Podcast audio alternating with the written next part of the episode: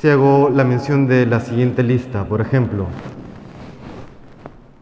Vladimir Putin, Bill Gates, Jeff Bezos, Donald Trump, Hillary Clinton, etcétera, etcétera, etcétera, los poderosos del mundo, seguramente la mayoría de ustedes saben quién es. Y sin embargo, el hecho de que aquellos nombres estén marcados en la mente de la mayoría de los seres humanos no significa que estén marcados en la mente y en el corazón de Dios. Eso es una de las grandes enseñanzas que nos muestra hoy este Evangelio. Nos habla del pobre Lázaro y de este rico que banqueteaba, que ojo, no aparece su nombre en el Evangelio.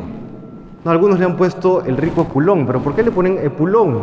Porque Epulón en griego significa aquel que banquetea. No es su nombre, es simplemente una manera de llamarlo. El hecho de tener un nombre grande en este mundo no significa que Dios te conozca necesariamente. Va a depender ya luego de cómo yo utilizo aquello que Dios me ha dado, mucho o poco en este mundo, y según eso, o Dios me conocerá o no. Y ojo, no tanto porque tengamos que hacer mérito, porque no es que tengamos que nosotros esforzarnos para que Dios nos conozca, no, porque Dios quiere conocernos. Lo único que no tenemos que hacer es darle la espalda. Lo único que no hay que hacer es romper o cortar el vínculo con Dios. ¿Cómo se corta ese vínculo con Dios?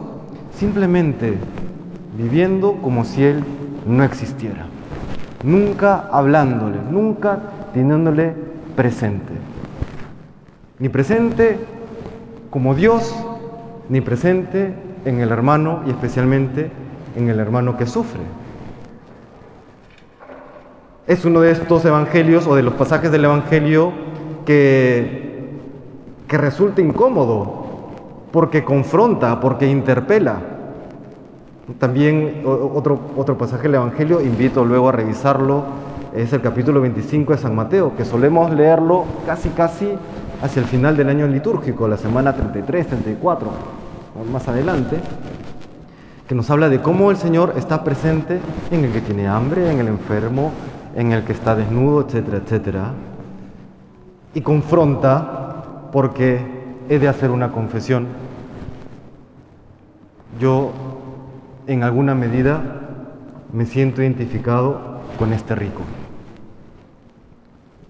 Porque lo que hacía es, de aquello que él había logrado en su vida, no dice si fue con esfuerzo propio o lo heredó, no, lo dice, no lo menciona, lo especifica, pero supongamos que lo haya hecho como a punta de esfuerzo, como tantas personas en el mundo que, que salen adelante a punta de esfuerzo, y que luego quiere pasar un rato con, su familia, con los suyos, que está muy bien. Y que incluso tras morir le pide a, Abraham, ¿no? que representa a Dios en esta parábola, Padre Abraham, envía a Lázaro por mis hermanos, para que no terminen como yo. Caramba, yo me identifico con este Señor. Pero es que entonces uno también ha de preguntarse, ¿qué es lo que hizo mal? ¿Qué es lo que el Señor nos está invitando a reconocer?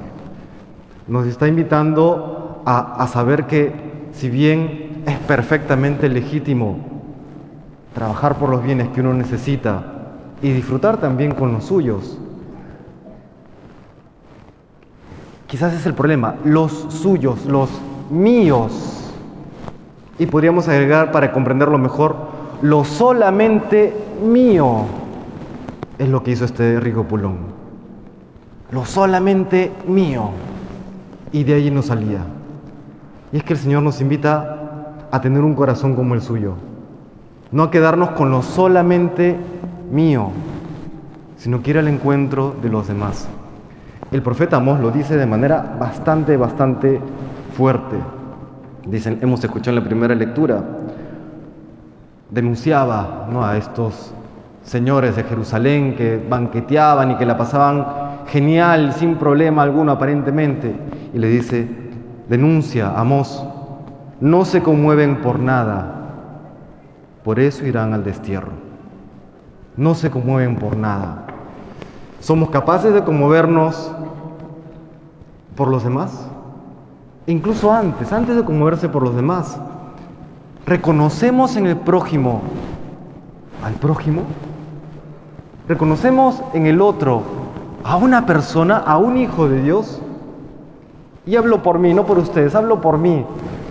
Porque a veces es tan fácil invisibilizar al otro. Es tan fácil. Es fácil invisibilizar aquel hermano que todos los días te pide limosna, que todos los días quiere limpiarte el parabrisas, aquel que resulta incómodo, aquel que te queda antipático, fuera de casa o dentro de casa también. Es tan fácil invisibilizar a los demás. Y no digo que sea por un tema necesariamente de maldad, de mala intención, porque yo creo que no la hay, quiero creer que no la hay. Y si la hay, pues habrá que combatirla, ¿no? Pero creo que esta invisibilización del prójimo se da más bien como una especie de egoísmo de lo, de lo que resulta más fácil. Es más fácil no ver al, al otro. Es más fácil negar el problema. Es más fácil negar al antipático. Es más fácil negar a aquel que me genera dolor. Y en esa negación estamos negando a Cristo también. Es lo que nos dice hoy el Señor. Por eso es un evangelio que, que incomoda. Incomoda muchísimo, ciertamente. Pero si el Señor nos lo dice es porque tras esta invitación de salir, utilizando términos modernos, de nuestra zona de confort, se despliega luego una gran belleza, una gran alegría, una gran paz y una gran libertad. Eso es lo que el Señor nos pide. Y recordemos, hermanos, que la vida no acaba con la muerte. Hay una vida eterna a la cual tenemos acceso. ¿De dónde viene el nombre Lázaro? Lázaro es una especie de diminutivo, por decirlo de alguna manera, de Eleazar. ¿Qué significa Eleazar? Dios le ayuda. Por eso decimos que Lázaro sí tenía esa relación con Dios. Lázaro era conocido por Dios, es amado por Dios. Ese rico que le dio la espalda a Dios, Dios no lo conocía porque no se dejó conocer. Lázaro que sabía que Dios es su ayuda, por supuesto que siempre clamaba a Dios, clamaba a Él. Dios le ayuda.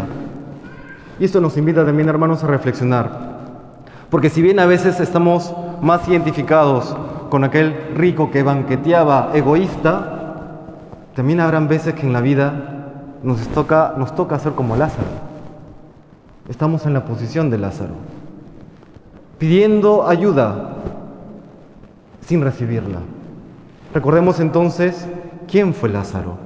Lázaro fue aquel que siendo olvidado por Dios, perdón, siendo olvidado por todos, no fue olvidado por Dios.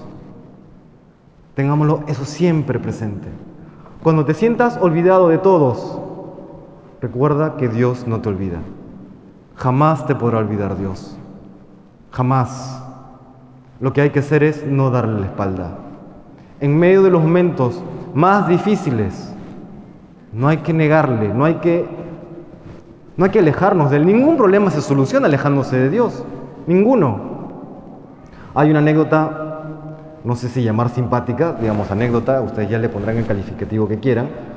Un sacerdote contaba cómo paseando por un parque se encuentra con eh, una mujer desconsolada y que estaba agarrando como estos, pedazos de tierra, ¿no? que no son piedras propiamente, sino son como piedra compacta y que la estaba tirando a la imagen de una virgen, de la virgencita. Y la persona que acompañaba a este sacerdote montó en cólera y dijo, Padre, la paro a esta loca. Y este sacerdote cuenta que le dijo, no, no, no, déjala. Está hablando con Dios. tiene sentido, tiene sentido. Claro, habrá que luego que limpiar la Virgencita, ¿no? Pero ¿cuál ¿cuál es el mensaje de esto? Si en algún momento, y creo que todos pasamos por esto porque nuestra capacidad de comprensión es limitada, si en algún momento hay algo que reclamar a Dios,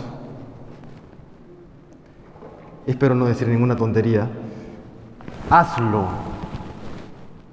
reclámale a Dios.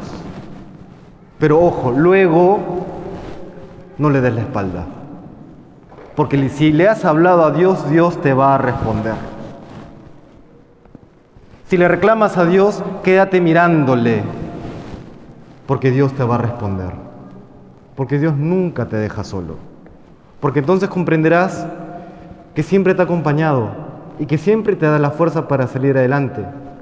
Solamente que a veces somos impacientes. Queridos hermanos, el día de hoy el Señor nos invita, bueno, a varias cosas, pero entre ellas, a tener una relación con Él, a nunca darle la espalda. Luego también a saber reconocer al hermano, reconocerle como persona. No invisibilicemos a los demás, hay que siempre reconocerle porque en Él está Cristo.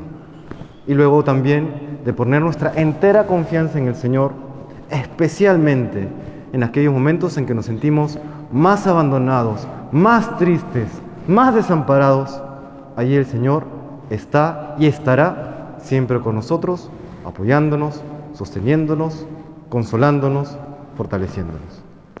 Que el Señor nos conceda esta fe y estas gracias que hoy le pedimos.